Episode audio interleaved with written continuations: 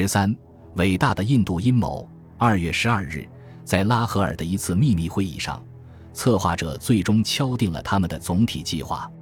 这项计划的成功完全取决于跟印度军队里某些部中部队的合作。这段时间以来，加德尔的煽动者一直在印度军队的军营和防线散布令人不安的谣言，有一些是关于德国战无不胜的传说，还有一些传言说军队中的锡克教徒将被迫剪去长发。也有传言说，在西线战场，印度部队正被部署在英军前面。在拉合尔、拉瓦尔品第、白沙瓦、密鲁特和贝拿勒斯的某些部队中进行的调查表明，那里的人已经准备好了，在特定的信号发出后，他们就会加入革命。叛变的军队会杀害他们的英国军官和其他政府官员，攻占军械库和弹药库，强攻关押政治犯的监狱。洗劫国库和银行，与加德尔领导人联手摧毁欧洲统治的一切痕迹。独立宣言已经起草好了，国旗由三种颜色组成：红色代表印度教，黄色代表锡克教，绿色代表伊斯兰。这将成为一个自由统一的印度共和国的新国旗。新国旗将在起义那天被分发给那些被选中的人，由他们来带领各加德尔团体行动。他们的战斗口号是“杀死英国人”。阴谋的魔爪从旁遮普一直伸到东孟加拉的首府达卡。在奥德怀尔看来，这根本不切实际。行动将在夜间进行。第一步是切断所有的电报线路，这样警告就无法发送给其他部队了。阴谋者希望得到的德国武器和其他援助依然还没有任何到来的迹象。但他们将二月二十一日定为印度人起义反抗压迫者的日子，他们将从这个国家一端到另一端一起发动起义。就在阴谋者们进行最后准备的同时，一些重大事件却极大地打击了德国人和他们的盟友土耳其。德皇和他的将军们本来预计德军在西线的最初进攻会击溃法国，但现在攻势却停止了下来，甚至还被击退了。德国人非但未能成功进入俄国，反而在接下来的三年里发现战线陷入了僵局，双方都无法前进超过几英里，而伤亡却在不断增加。此外，在战争的头两个月，德国人在太平洋的两个殖民地萨摩亚和新几内亚被澳大利亚和新西兰占领了。随后，日本人又从德国手中夺走了中国沿海地区的青岛。而英国人和法国人则夺走了西非的多格兰。随着战争的推进，德国战前保有的殖民地都一点一点地被协约国夺走了。在战争的头几个月里，土耳其人也遭受了两次重大的打击。这两次打击都牵涉到苏丹不久前刚刚宣布的圣战。第一次打击是在1915年1月由俄国人带来。土耳其的军事最高领导人恩维尔帕夏长期以来一直梦想着，从沙皇俄国那里夺回高加索地区的奥斯曼省份。等他做到了这点，并且解放了那里的土耳其人民之后，他计划向东进军沙皇的中亚，在那里开创一个新的伟大的穆斯林帝国。他的野心也没有就此停止。他还要把帝国向东南扩张到有着庞大穆斯林人口的英属印度，在这点上，他跟他的盟友德皇威廉有着同样的渴望。但是要达成这些梦想，首先要将俄国人赶出高加索地区。此时此刻，俄国人正在东线战场上受到德国人的压制，此时不行动更待何时？恩维尔觉得自己是一位伟大的战略家和指挥官。他决心亲自带领他的军队发动对异教徒俄国人的圣战。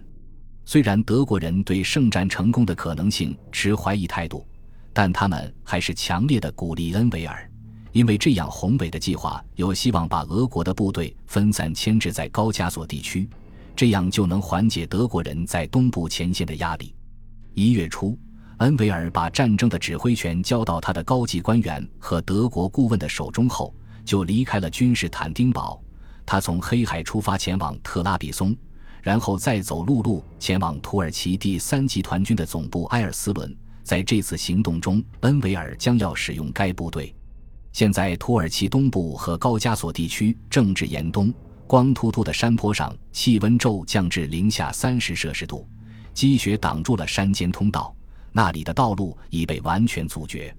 随着天气恶化，土耳其和俄国军队在边境上的战斗已经停止，双方的战绩基本持平。现在双方都在为漫长的冬季而绝好固守。部队主要关心的问题是如何在恶劣的天气中生存下来。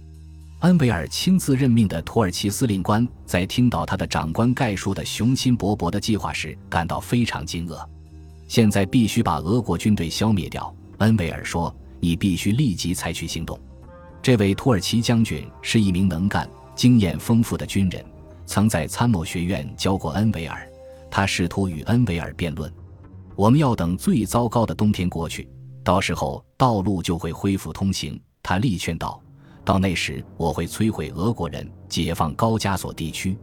但是现在就想这样做，无异于自杀。”恩维尔对下属这样的指责非常生气，他命令将军交出指挥权，并对其大发雷霆：“如果你不是我以前的老师，我早就一枪崩了你。”结果将军辞职了。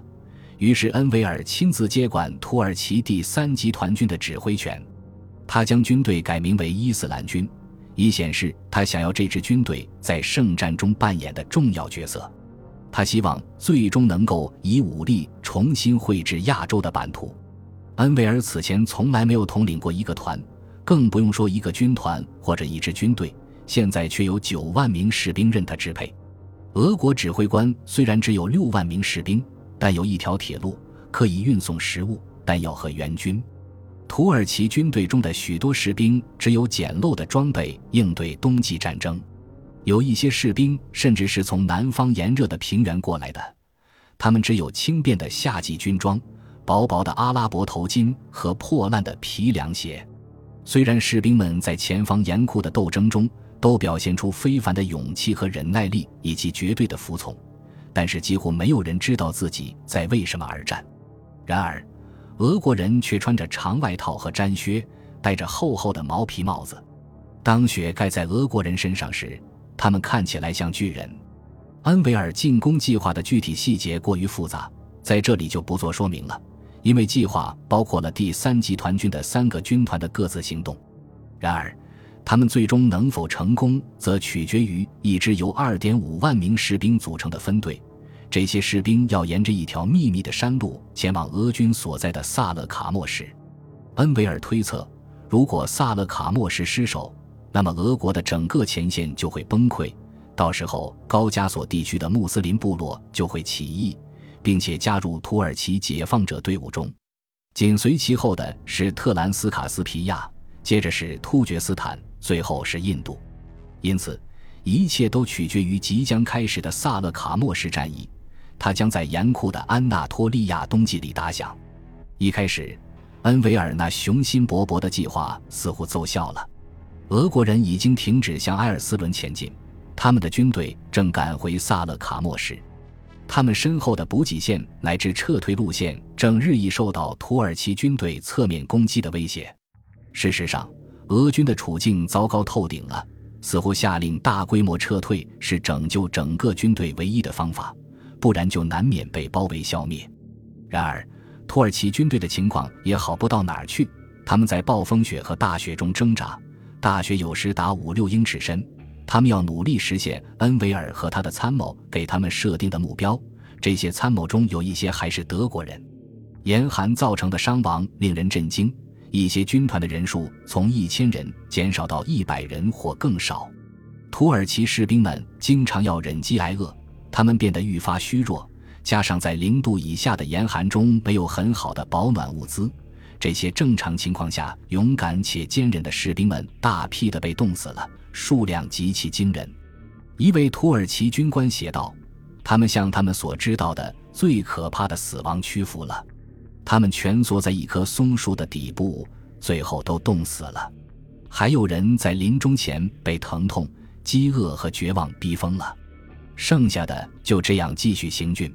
在圣诞节那天，虽然土耳其士兵伤亡惨重，但是他们似乎看起来还是会赢得胜利，因为他们在山上包围了萨勒卡莫市。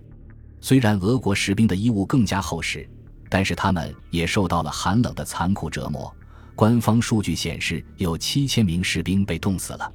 此外，土耳其士兵第二天设法成功炸毁了为四面受困的俄国守军输送援军、食物和弹药的铁路线。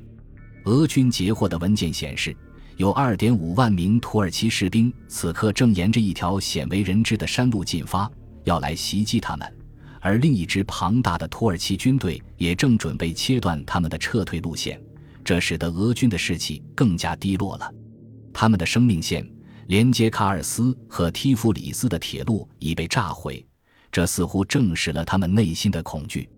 到目前为止，有关灾难即将发生的消息已经传到了高加索的首府和军事总部提夫里斯，惊慌失措的人群包围了火车站。希望能逃离即将到来的土耳其大屠杀。本集播放完毕，感谢您的收听，喜欢请订阅加关注，主页有更多精彩内容。